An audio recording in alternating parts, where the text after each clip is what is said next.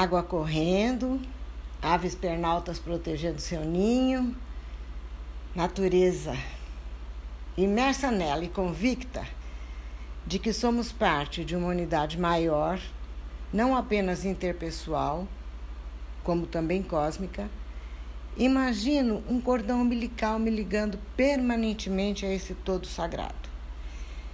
Sobre essa intersubjetividade refletiremos hoje. Eu, emprestando minha voz a um texto de doutora Iraci Galhaz, médica, psiquiatra, analista junguiana, membro fundadora da Sociedade Brasileira de Psicologia Analítica e da International Association for Analytical Psychology. E para mim, pessoalmente, uma referência na compreensão de certas características do ser humano desde 2000, quando ouvi uma palestra sua num congresso latino-americano. Chegaremos lá. Ela trará sua voz diretamente a esse podcast num episódio futuro. Por hora, lerei seu texto e farei uns poucos comentários ao final. De antemão, chamo atenção para o fato de que também Dr. Iraci recorrerá a uma outra intelectual que também terá voz, esta num próximo episódio e ainda a propósito da intersubjetividade.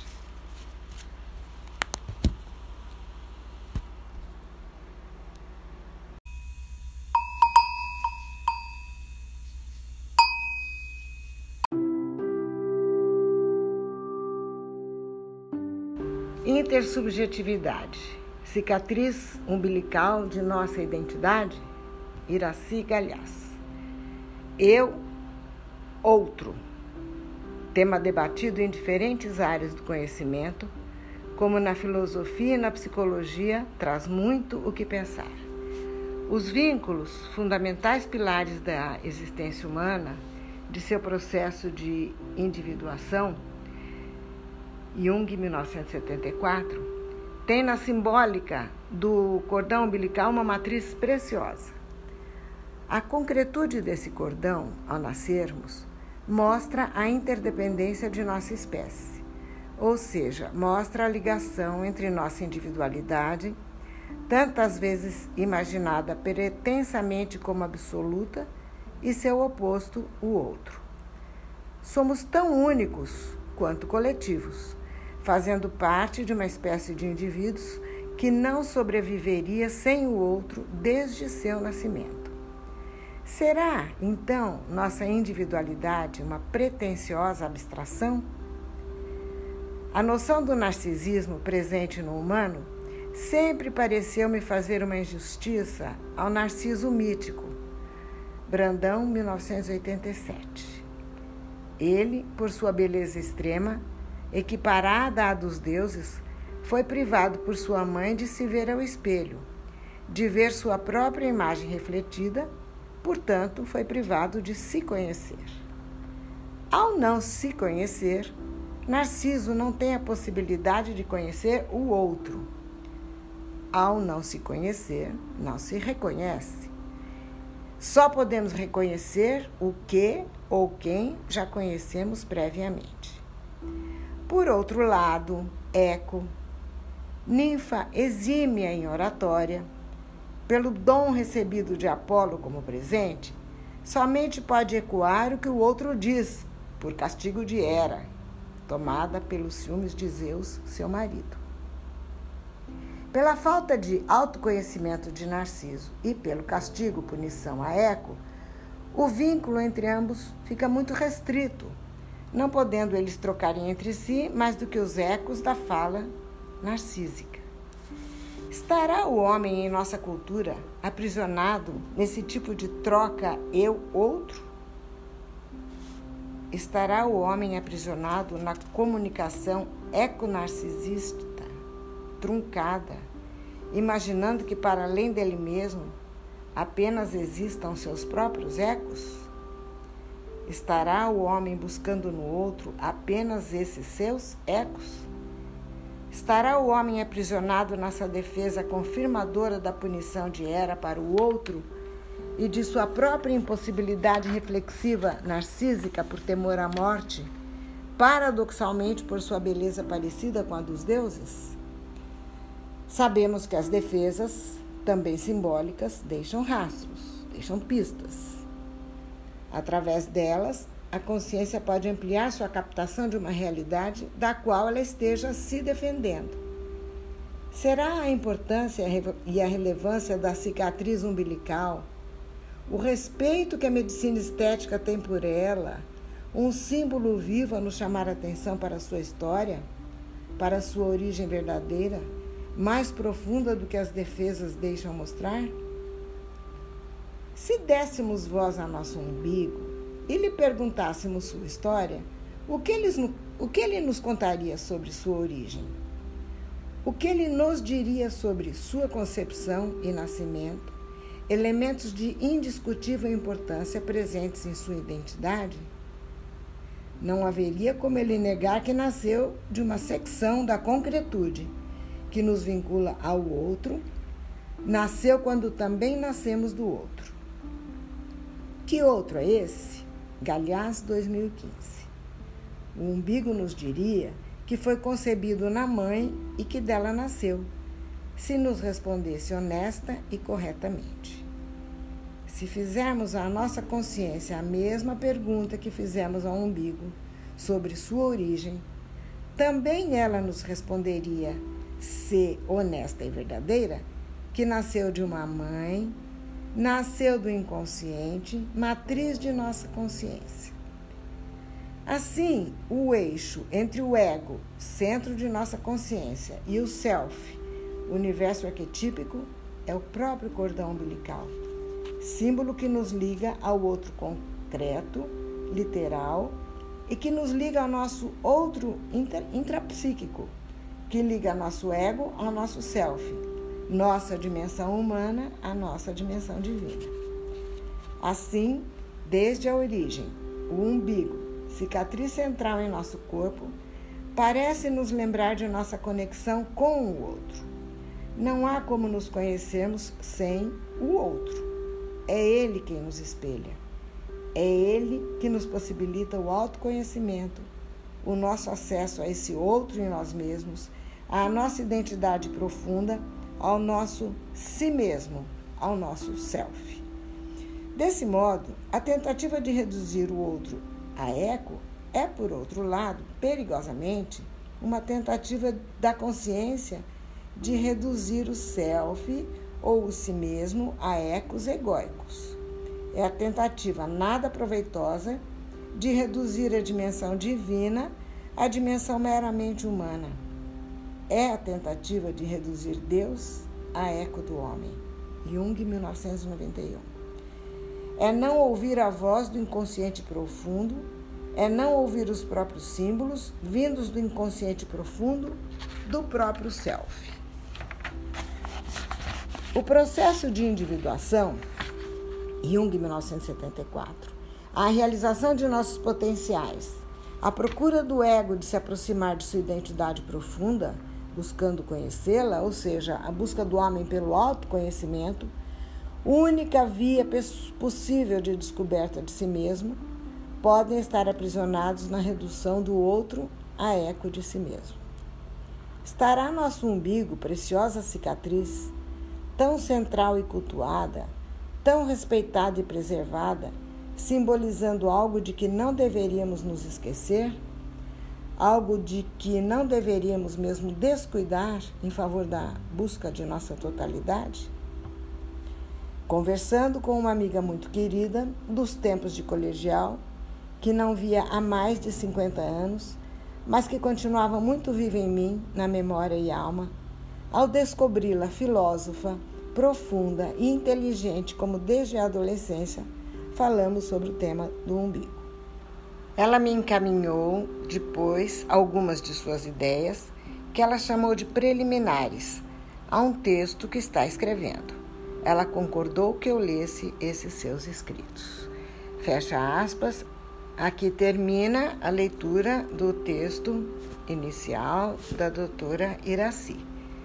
E na sequência, num próximo episódio, depois de algumas considerações é, minhas pessoais, é, nesse primeiro episódio de, sobre a intersubjetividade, nós continuaremos com a doutora Maria Carolina Alves dos Santos, ainda na minha voz, num próximo episódio, né? com o texto fornecido e autorizada a leitura pela doutora Iraci. A doutora Iraci, como eu disse e repito, tem essa reflexão preciosíssima, essa reflexão que eu acho indispensável para quem quer que, que pense intersubjetividade no seu enfoque sociológico, místico, humano, psicológico e político, enfim, qualquer abordagem, em qualquer momento de consciência plena, o ser humano precisa desse tipo de análise e reflexão.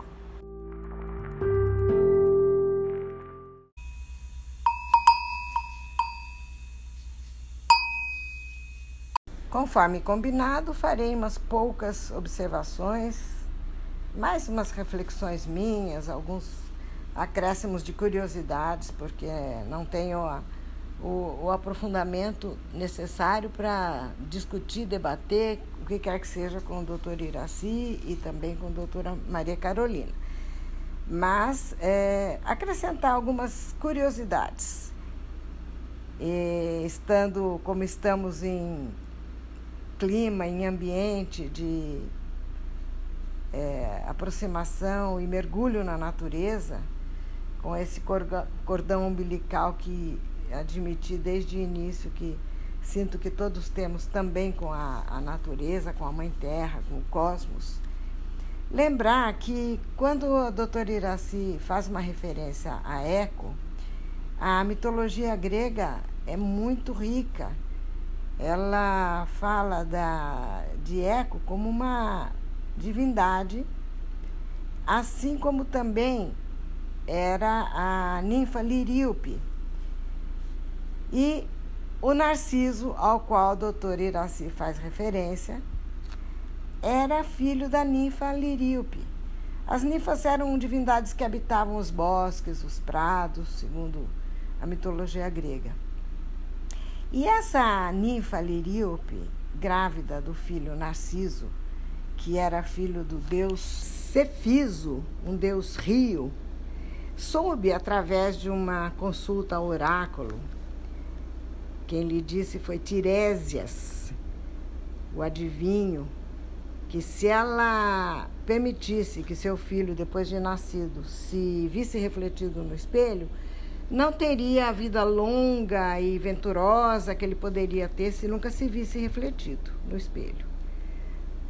Imagino que Liríope, como todas as mães, pensando de fazer o melhor para seus filhos, quantas vezes cometem erros graves, né? Como dizia o meu sogro, primeiro sogro, querido seu Edmundo, Tilento, pensando de fazer o melhor, muitas vezes a gente erra. Muito bem, ela se encarregou de impedir que o, o Narciso se visse refletido em espelho. E ele cresceu, de fato, belíssimo, belíssimo, um rapaz muito lindo e que recusava é, todas as, as pretendentes que, evidentemente, se apaixonavam aos montes por ele. Né? E por que recusava? Porque estava apaixonado por si mesmo, uma vez que tinha conseguido se ver refletido num rio, nas águas cristalinas do rio. E ele recusou, inclusive, a Eco, que era essa ninfa ao qual, a qual eu me referi no começo.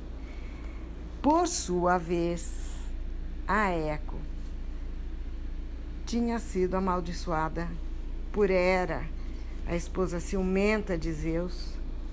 E, e ela só conseguia repetir o final das frases que ela ouvia de outras pessoas.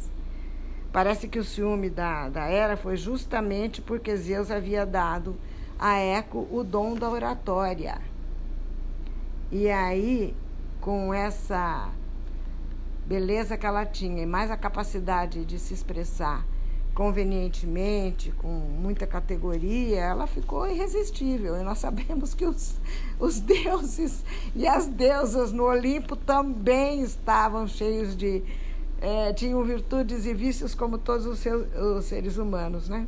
Não, não eram deuses como o nosso Deus cristão. Muito bem. A Eco também se apaixonou por Narciso. Ele também é, recusou e ela se sentiu absolutamente infeliz por ter sido desdenhada, isolou-se, definhou e morreu. E o Narciso, por sua vez, olha o drama do Narciso, lindo, maravilhoso, vendo aquela imagem maravilhosa refletida, achando que podia ser o seu amor, na verdade era ele mesmo e como ele não tinha como consumar esse amor, porque de fato não havia o outro, ele não se encontrava com nenhum outro senão consigo mesmo. Se esmurrou, esmurrou o próprio peito até morrer. E, como dizem os contos, como dizem os mitos, ele foi punido por, seu, por sua vaidade. E eu aqui vou usar um raciocínio próprio de vó a avó do Tomás e do Pedro, que sempre diz, e digo isso porque creio que nós não temos nem punições nem castigos. Nós temos sempre, sim, consequências né, dos nossos atos. Não existe prêmio, não existe castigo, existe sim consequência. E assim vamos concluindo esse nosso episódio, esperando que no próximo possamos ouvir a doutora Maria Carolina. Por hora, um abraço forte, certeza de que autoconhecimento é tudo e muita fé, muita energia e muita coragem. É o que desejamos a todos.